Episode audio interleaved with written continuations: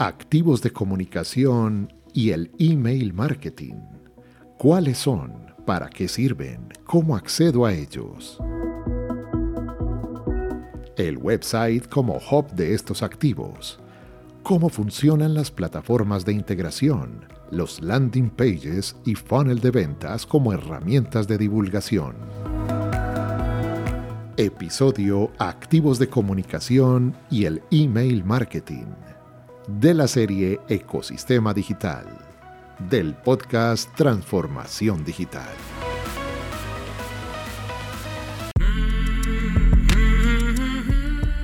Vivimos en una época de transformación, rodeados de información y tecnología. Prepárese para aprovechar el uso de las herramientas que ofrece Internet, la tecnología y las comunicaciones.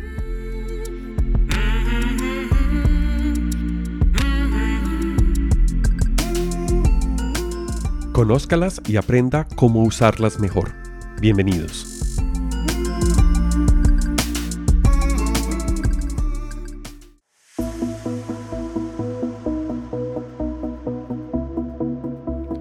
Hola, ¿cómo está todo allá afuera? Bienvenidos a Transformación Digital. Estamos iniciando una serie de podcasts sobre el tema de ecosistema digital. Este es el segundo capítulo de esa serie. En el primero estábamos conversando de qué es eso de ecosistema digital. Hoy vamos a ahondar un poco más en ese tema y en otros de interés general. Los acompañamos Juan Moreno, periodista, curioso por el tema de transformación digital y de los ecosistemas digitales. Y me acompaña en esta presentación Alejandro Peláez, ingeniero electrónico y una persona que ha estudiado bastante sobre el tema, lleva años estudiando el tema de la transformación digital y sobre todo los ecosistemas digitales. Alejo, ¿cómo estás? Bienvenido. Juan súper bien, contento de responder estas preguntas porque en realidad eh, no mucha gente le tiene el nivel de claridad en las preguntas y creo que va a ser muy útil para quien escuche este podcast. Bueno, Alejo, estábamos hablando en el anterior podcast de qué es eso de los activos digitales lo que tenemos que tener en nuestra organización básicamente. Estábamos hablando de que hay que tener una cuenta de correo electrónico, hay que tener una página web con un dominio propio, no entregarle la información a un tercero y, ¿por qué no?, esta herramienta que estamos utilizando, el podcast, hay que tenerlo también. Pero esto es solo una parte de lo que llamamos los activos digitales. Ahora vamos a ir un poco más allá. Vamos a hacer doble clic en lo que se llama los activos de la comunicación y el email marketing vamos a hablar inicialmente de cuáles son los activos de comunicación, para qué sirven y cómo accedo a ellos. ¿Qué es eso, Alejo, de activos de comunicación? Bueno, Juan, pues hemos hablado de muchas herramientas que nos pueden ayudar a hacer nuestro proceso de transformación digital, construir un ecosistema digital que sea personalizado, como tú lo dijiste en el episodio anterior. ¿Por qué? Porque no siempre necesitamos de todo. Es decir, dependiendo de lo que nosotros queramos hacer, de nuestro alcance, en donde esté ubicada nuestra audiencia, pues vamos a decidir elegir una herramienta u otra. No todo lo necesitamos, pero sí hay unas herramientas básicas y yo considero como herramienta básica el correo electrónico. Ya hablamos de las diferencias o lo que yo había manifestado que significaba para mí tener un activo digital. Un activo digital es una inversión o un bien o una construcción que yo tenga que me represente ingresos. Todos tenemos correo electrónico, pero ¿cómo podemos convertir en ingreso el uso del correo electrónico? ¿Cómo le podemos sacar réditos al, al, correo electrónico? No solo para mandar correos y comunicación, sino que se convierta en una herramienta para generar ingresos. Correcto. Hablamos también en el episodio anterior de la importancia de que te conocieran en el mundo digital, porque empezando a hacer, digamos, los primeros pasos en el mundo digital, lo primero que tengo que hacer es contarle a todo el mundo o contarle a mi audiencia qué hago y qué quiero hacer. El correo electrónico es una súper herramienta cuando tú ya empiezas a generar ese nivel de comunicación con personas que están en el mundo digital. Es decir, va a ser una herramienta que va a generar la interacción de doble vía para las personas eh, con las cuales empiezas a interactuar para esos futuros clientes, esos futuros eh, compradores o recompradores de tus servicios o productos. Por lo tanto, tenemos que establecer muy, muy claramente cómo la podemos utilizar. Cuando tú te inscribes en un portal, ¿por dónde te llega la contraseña? por el correo electrónico. Por el correo electrónico o un mensaje en WhatsApp, pues me, me puede llegar por ahí también. O también le permite a uno, no sé, generar de nuevo la contraseña que olvidé de un sitio de suscripción o de mi banco a través de un mensaje SMS o un celular inscrito. La dirección de correo electrónico es muy importante porque se vuelve en tu token, es decir, se vuelve en esa clave primaria con la cual tú vas a ser identificado en Internet. ¿Por qué? Porque nadie más puede tener tu correo electrónico. Eso no es menor. Eso lo sabemos quienes trabajamos en el mundo digital, quienes escucharon el podcast de bases de datos. Ahí explicamos por qué el correo electrónico es una clave primaria y es porque no se repite nunca más. Es decir, nadie más puede tener un correo electrónico igualito. Claro, esa es tu cédula en el mundo digital. Claro, hablo de mi cédula como toda la dirección de correo, incluyendo arroba y el dominio y operador, el sí. correcto. Porque yo puedo tener dos correos electrónicos, uno en Gmail y uno en Hotmail con el mismo nombre de usuario. Entonces, eso es súper clave. Y es súper clave porque en el momento en que nosotros queremos conformar una audiencia, lo que mejor quisiéramos tener sería su correo electrónico. Así es como empezamos a construir una relación de comunicación. Entonces, yo puedo ofrecerle productos a personas que ya visiten mi sitio web sí conozco el correo electrónico. Yo puedo hacer llegar una oferta de mi producto o mi servicio si conozco su correo electrónico. Yo puedo hacer muchas cosas. Puedo decirle que voy a iniciar una campaña, que voy a hacer una encuesta. Yo puedo conocer a mis clientes cuando yo tengo el correo electrónico. Por eso se vuelve una herramienta clave en el proceso de comunicación. Hay que diferenciar las herramientas que tenemos para el correo electrónico. Una de esas herramientas es el lector. Yo puedo leer mi correo de, Gmail desde el URL de Gmail y a través de un sitio web yo puedo leer todos mis correos, pero hay quienes no les gusta esa herramienta. Yo puedo tener mi lector de correo como el Outlook y ese lector de correo no necesariamente tiene que ser del mismo operador. O sea, yo puedo leer mi correo electrónico de Gmail en el Outlook, que es una aplicación de Microsoft, que usualmente tiene Outlook, que es la herramienta de correo electrónico. Ese es un uso que tú y yo conocemos todo el tiempo. Pero hay sistemas de comunicación más avanzados. Por ejemplo, sistemas de automatización de ese correo electrónico. Si yo voy a generar una campaña o si yo voy a generar una experiencia de contacto con mi cliente, suponte que yo logré llegar a una audiencia eh, a través de una campaña de redes sociales y logré obtener el número de teléfono de la persona y el correo electrónico. Yo puedo hacerle llegar una campaña, darle las gracias, mostrarle más productos y establecer una relación mucho más estrecha con mi futuro cliente. Por eso es que es clave el correo electrónico. Hay que empezarlo a ver entonces como una herramienta de comunicación que sobrepasa el que yo vaya a redactar un mensaje y enviarlo. Entonces hay que convertirlo en una herramienta de comunicación para comunicar ideas, comunicar eh, campañas, ¿por qué no? Generar una, una experiencia de usuario. Yo vendí un automóvil, por ejemplo, yo le puedo enviar los catálogos en digital por ese por ese correo electrónico o la aplicación de un club que yo tenga para usuarios de ese vehículo, o puedo imaginarme lo que yo quiera y ahí nos empezamos a meter en la segunda definición que todavía no he dicho sobre qué es transformación, transformación digital. digital. Sí, para allá íbamos.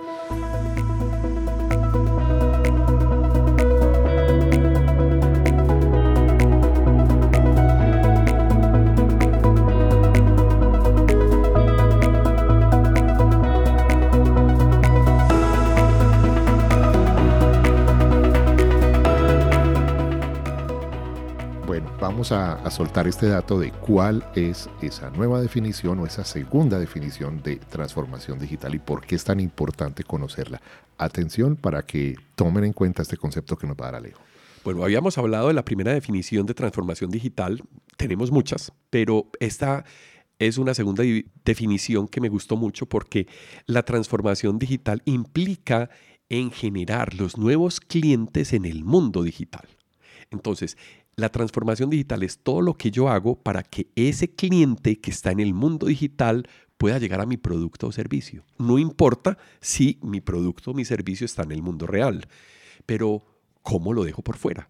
Entonces, tratar de manejar el nuevo cliente para tratar de generar una nueva comunicación que enganche a ese nuevo cliente que sea nativo digital, porque ya tenemos personas que son mucho más digitales que tú y yo, que venimos de una generación que nos tocó ver nacer el Internet. La transición. La transición muy valiosa porque estamos como en los dos mundos, pero ya hay personas que viven es en el mundo digital. Lo que, se llama los nativos digitales. Claro, entonces cuando te vas a inscribir una aplicación de taxi o de transporte, necesitas correo electrónico, necesitas un número de tarjeta de crédito, que es otra clave primaria que hay en el mundo digital. Y eso se va volviendo en información súper importante y súper relevante que va a servirte para poder cerrar una venta.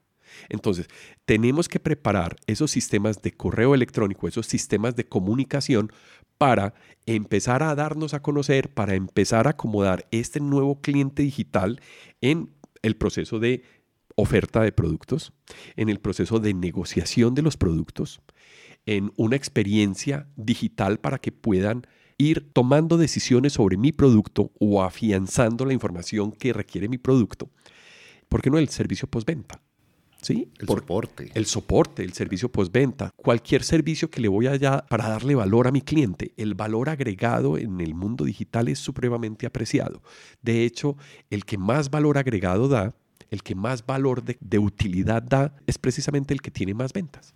No, y sobre todo para generar confianza confianza, de yo saber que le estoy escribiendo a alguien, que ese alguien me va a responder, que la comunicación no es de una sola vía, sino que yo puedo pasar dudas, sugerencias, reclamos, lo que se llaman las PQRs, llamarlos a través del correo electrónico y sé que al otro lado de la línea, por llamarlo de alguna manera, va a haber un ser humano que me va a contestar y va a entrar en contacto conmigo. Es muy importante esto en el mundo digital, porque una de las grandes quejas de la gente es decir, no tengo con quién hablar, no tengo a quién escribirle, no tengo a quién llamar. Esto es una comunicación de una sola vía. Es muy importante, es habilitar este tipo de cuentas para la comunicación. La comunicación no es que yo te diga algo y tú no tengas cómo responderme. Eso es información. Comunicación es entre dos o más personas.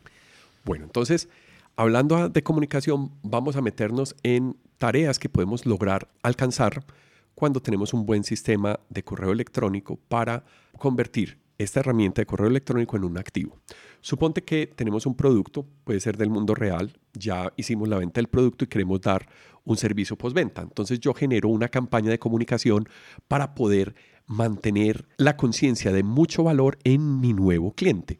Entonces le puedo agradecer por la venta del producto, enviándole un mensaje de correo electrónico, inmediatamente se hizo la entrega del producto. Le puedo enviar una encuesta de satisfacción para poder calificar cómo fue su proceso y cómo fue su experiencia de negociación, primero de oferta, de negociación, de toma de decisiones y por último de compra. Cada paso del proceso es supremamente importante en el mundo digital porque si yo tengo muy bien afinado ese proceso, lo que yo voy a tener es un nivel de automatización máximo supremamente eficiente que va a estar siendo ejecutado en el mundo digital a través de máquinas, de algoritmos, de procesos.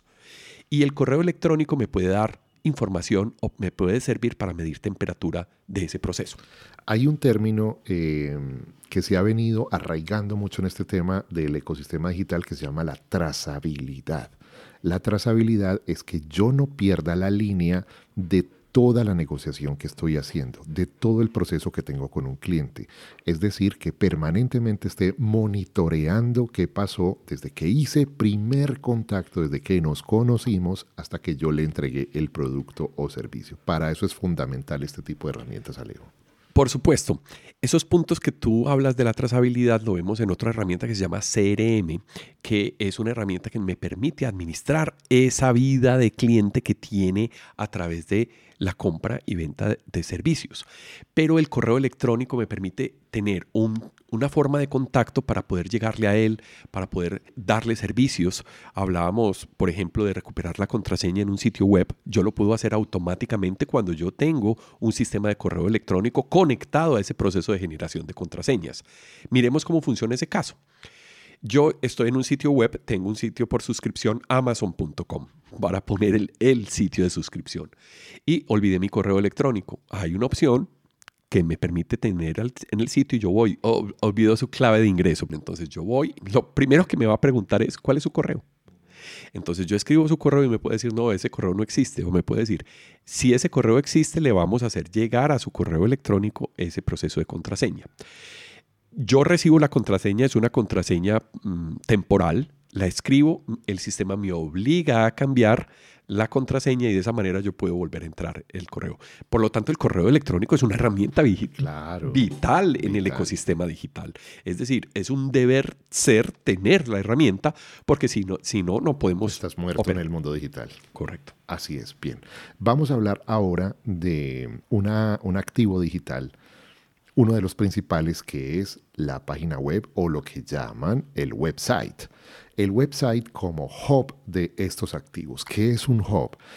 La primera vez que yo escuché la palabra hub fue en aviación, cuando Latam, por ejemplo, tenía en Panamá el hub de las Américas. Y uno dice, ¿el hub de las Américas? ¿Eso qué es?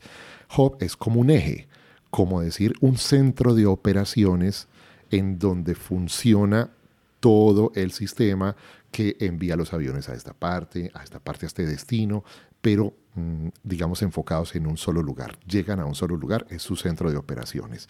Entonces, el website es un centro de operaciones de los activos de comunicación. ¿Es así? Es un centro de convergencia, correcto. Es el centro de convergencia por excelencia. ¿Por qué? Porque está bajo mi control. Es decir, yo puedo hacer lo que yo quiera en ese centro de convergencia. Yo puedo actualizar mi página web, cambiar las políticas de negociación, eh, notificarlas por correo electrónico para que las apruebe. Yo puedo pedirle el consentimiento de la utilización del uso de datos personales a través de automatizaciones. Entonces se vuelve otro eslabón en el cual yo voy a conformar el ecosistema digital que se integra correctamente y perfectamente con el correo electrónico. Yo puedo invitar a conocer una oferta a través del envío de un correo electrónico, pero en el cual yo envío un enlace que me va a llevar a un landing page en el sitio web. Entonces aparecen otros elementos que son, digamos, un subconjunto dentro de lo que nosotros conocemos como el sitio web, que es el landing page. Un landing page es una página de aterrizaje, es una página en donde yo voy a recibir a mi cliente o a la persona con la que yo estoy estableciendo la comunicación para poderle comunicar más ampliamente el mensaje que yo quiero hacer. Yo puedo montar en esa página web un video, puedo montar un podcast, puedo montar imágenes, puedo montar un PDF, puedo montar una cantidad de experiencias a través de esos niveles de automatización. Yo lo puedo hacer por escenas también. Entonces, yo puedo tener una landing page donde se me muestra una escena, le digo gracias por comprar mi producto, queremos que llenes esta encuesta. Entonces, la encuesta va a tener una o dos o tres preguntas y lo voy llevando por ese proceso que teníamos de comunicación. Entonces, ya tenemos dos herramientas, el correo electrónico y la página web. Y por eso es tan importante que sea nuestro hub de comunicaciones, porque finalmente nuestro cliente o nuestra persona interesada va a ir al sitio web a poder consultar mucha más información que yo le puedo preparar. Claro. ¿Qué tal tener, por ejemplo, un micrositio adicional al sitio corporativo que es un blog? Bueno, pero entonces hablemos de, hay sitios y micrositios. ¿Cuál es la diferencia entre sitio y micrositio? Juan y yo a veces tengo que comunicar tantas cosas sobre una vertical de mi negocio que yo necesito hacerle un sitio específico para ese producto. Por ejemplo, volvamos al caso de los carros, a ti que te gustan tanto los carros. Yo voy al sitio de Porsche, pero me interesa un modelo en particular porque estoy inclinado en un modelo en particular. Entonces, cuando yo voy a, la sección de modelos, se me listan los modelos, escojo el modelo y hago clic. Cuando yo hago clic en ese modelo, se abre toda la información digamos que muy concentrada sobre lo que yo quiero, lo que el fabricante quiere que sepa de ese modelo. Entonces eso se convierte en un micrositio. De esa manera yo puedo comunicar mucho más específicamente y puedo inclusive actualizar todo el sitio web a medida que yo voy dividiendo en compartimientos esa información. Por lo tanto, un micrositio es un pequeño sitio que yo tengo sobre un tema de interés, sobre un producto en particular, sobre una oferta, sobre un evento, sobre un webinar. Y yo puedo construir un micrositio concentrado y dedicado a, ese micrositio.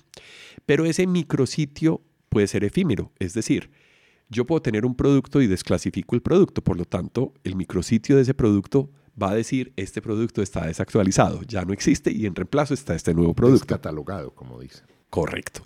O yo puedo tener un evento, entonces yo hago un micrositio para mi evento de, de final de año o para mi webinar y ese micrositio va a durar 15 días que es el término en el que va a durar el evento. Por lo tanto, yo ese sitio lo utilizo como escenario, como contenedor de la información digital que corresponde a ese evento, a ese producto, y posteriormente lo retiro de tal manera que yo pueda continuar con mi ciclo siguiente de ventas o con mi ciclo siguiente de comunicación. Entonces ya tenemos dos términos distintos en un sitio web. Tenemos el sitio web, que es el sitio web que conocemos nosotros, que es, digamos, donde reside... El .com. El .com, donde reside la información corporativa de mi negocio o de mi empresa. Un micrositio que está dedicado a un producto en particular o a una vertical del negocio, o puede ser un evento también, y un landing page. Entonces yo voy construyendo con todos esos conceptos ya mi estrategia de ecosistema, en donde yo voy organizando y voy dándole orden y coherencia a la información que yo estoy publicando.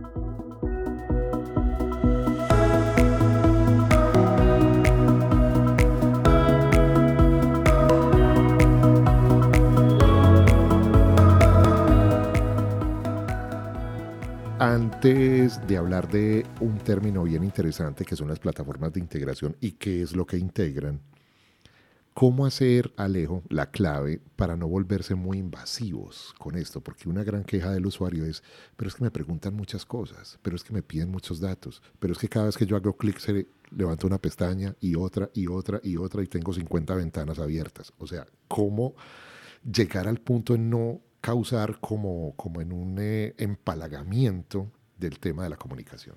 Juan, eso, ese tema que tú mencionas sí puede ser una preocupación a un nivel de pronto inicial, pero cuando yo empiezo a clarificar mi negocio, yo voy ajustando el desarrollo del sitio web para darle funcionalidad. Eso en términos del mundo digital se llama experiencia de usuario. La experiencia de usuario empezó a estudiar lo que tú estás diciendo exactamente. Es decir, cómo podemos hacer sentir más cómodo a un usuario en un sitio web, cómo podemos hacerle llegar la información que él necesita en menos clics, cómo podemos hacer que el servicio que él busca lo tenga más a la mano. Entonces empiezan a aparecer conceptos de experiencia de usuario que corrigen eso. Entonces, si tú ves en Amazon, tú tienes un solo botón que dice orders o órdenes. De esa manera yo llego a un micrositio en donde yo abro todas las herramientas relacionadas única y exclusivamente con los últimos pedidos. Entonces logré hacer que el usuario en un solo clic esté teniendo toda la información que necesita, que es trazar una orden, ver cuánto pagó, buscar la factura, etcétera, etcétera. Servicios de información que ya le quiera dar a ese producto. Podemos pensar también dentro del, del flujo de negocio, mira que eso que te estoy describiendo no sale de, de, un día para otro. Es decir, es una construcción que yo voy haciendo y generalmente cuando yo hago el primer sitio web, eso no me preocupa mucho, me preocupa más llamar la atención que eh, darle un servicio. Pero cuando ya tengo varios usuarios que me están diciendo, es que quítame esa ventana que me decís gracias y bienvenido, y yo ya estoy bienvenido porque yo soy cliente de hace un año, quítame esa ventana, se da uno cuenta que los pop-ups no son la mejor manera de captar la atención de un cliente en la página de inicio de un sitio web. Pero cuando yo estoy mostrando un producto y veo que el cliente ha estado cinco minutos viendo el producto y no se va, yo le puedo abrir un pop-up y le digo, si quieres hacer el pedido ya, pon tus datos y hagamos, cerremos el negocio. Entonces mira que la forma de utilizar las herramientas que nosotros tenemos tiene que ser muy bien pensada para un fin. Entonces, la respuesta es, tener el objetivo claro para lo que yo estoy utilizando el sitio web, de tal manera que yo pueda tener una experiencia de usuario lo más refinada posible para darle precisamente un muy buen nivel de atención a mi cliente digital. Claro, porque yo, bueno, cuando llego a una página, lo que necesito es información, lo que quiero es información. Entonces es muy descorazonador cuando tú dices, ¿cuánto cuesta este producto? Y te sale un micrositio donde dice, no, antes deme sus datos, usted quién es, dónde vive, cuál es su teléfono. Yo me pongo en contacto con usted y le digo cuánto vale. O sea, pienso que aquí hay un tema que nos puede generar aburrimiento en el posible eh, cliente porque están pidiendo muchos datos y somos desconfiados por naturaleza. ¿cierto? Sí, Juangui, pero eso cada vez pasa menos. Cada vez tenemos más tiendas en línea y tú vas a una tienda en línea, llegas nuevo, buscas tu producto, me gustó este producto, lo agrego a la canasta yo puedo ofrecerle más productos, puedo decirle, mire más que puede comprar. Y finalmente el cliente decidirá cuando tenga en su canasta los productos que va a comprar, ya le doy clic, le digo pagar y ahí es donde me hace las preguntas de, listo, ahora deme su correo electrónico, deme su teléfono celular, deme su nombre, sus apellidos y su tarjeta de crédito para poder hacer el checkout.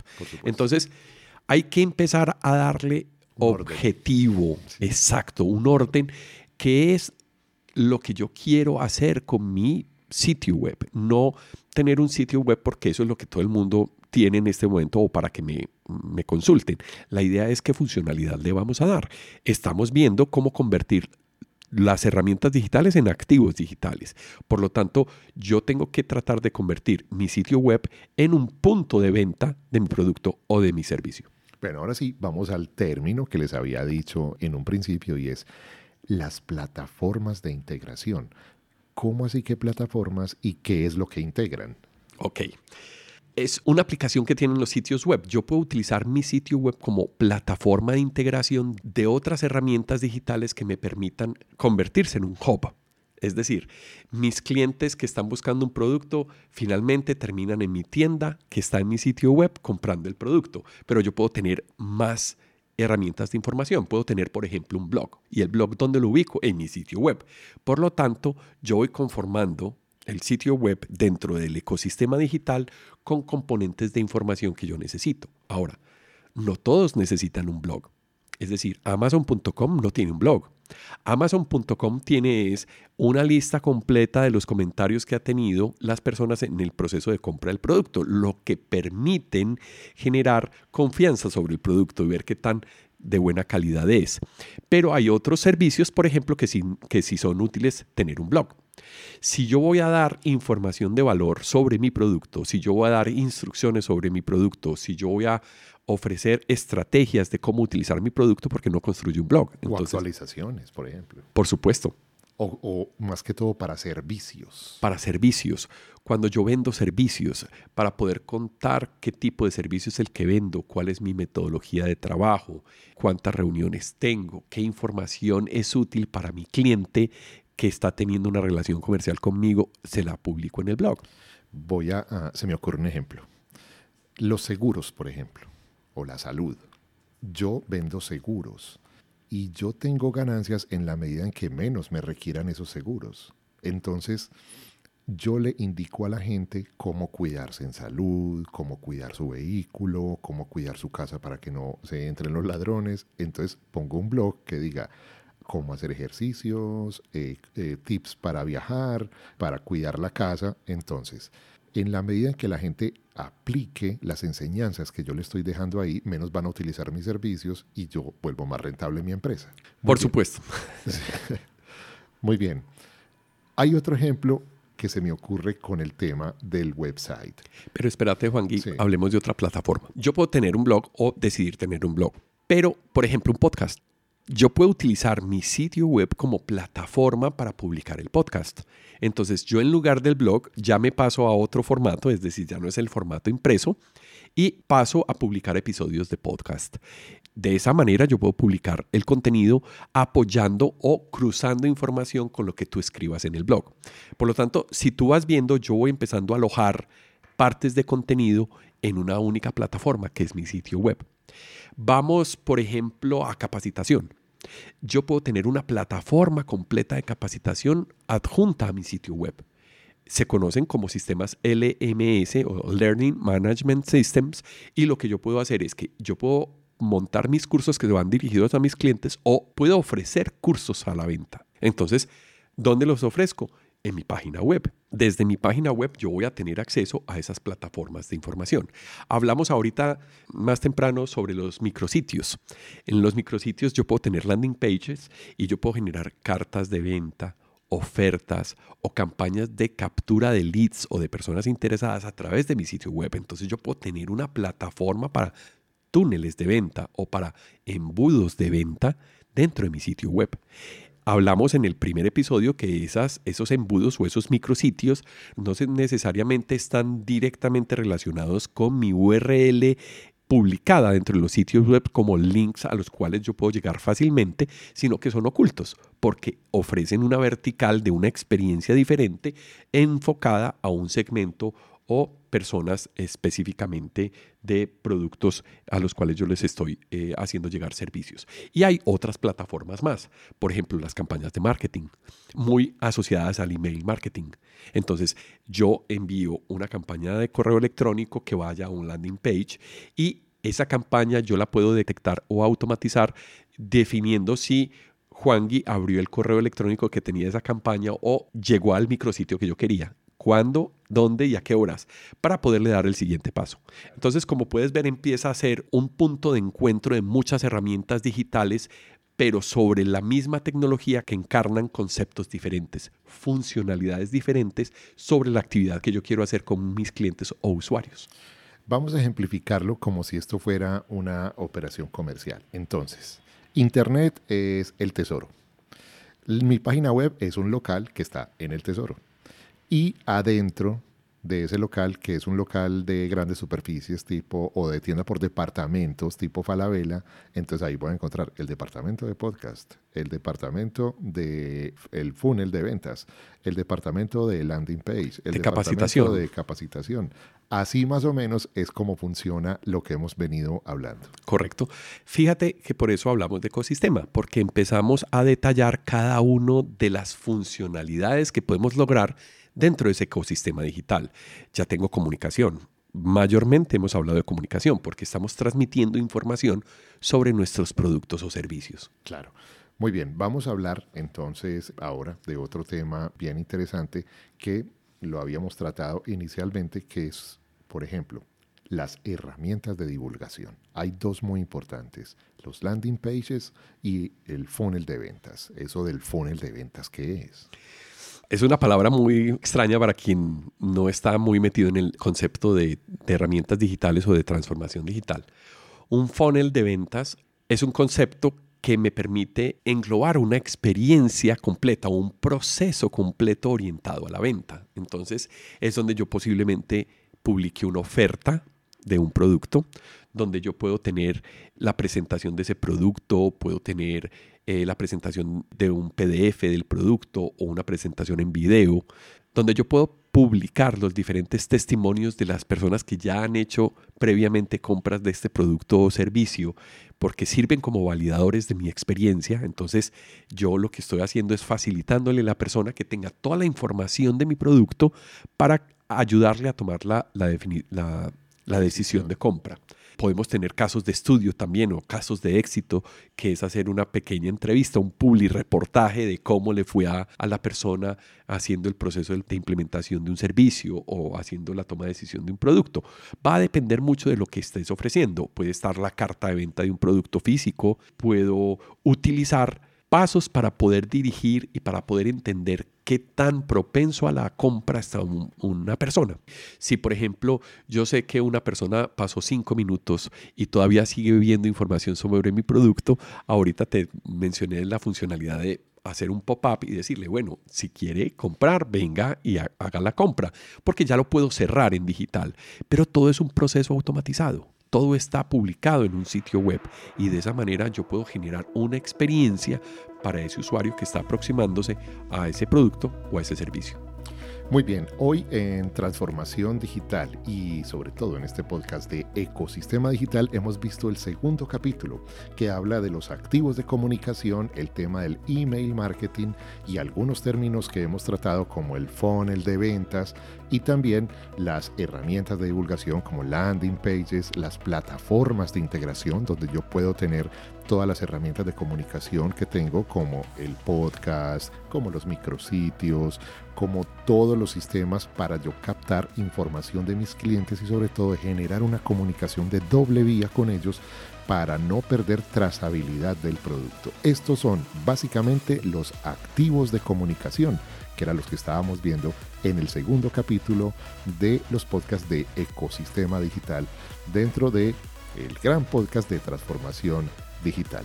Así que quedan ustedes invitados para que nos acompañen en el tercer capítulo de esta serie, donde vamos a tratar el tema de e-learning, sus componentes y sus formatos. Alejo, muchas gracias y nos vemos en una próxima oportunidad. Nos vemos, Juan, en el siguiente episodio.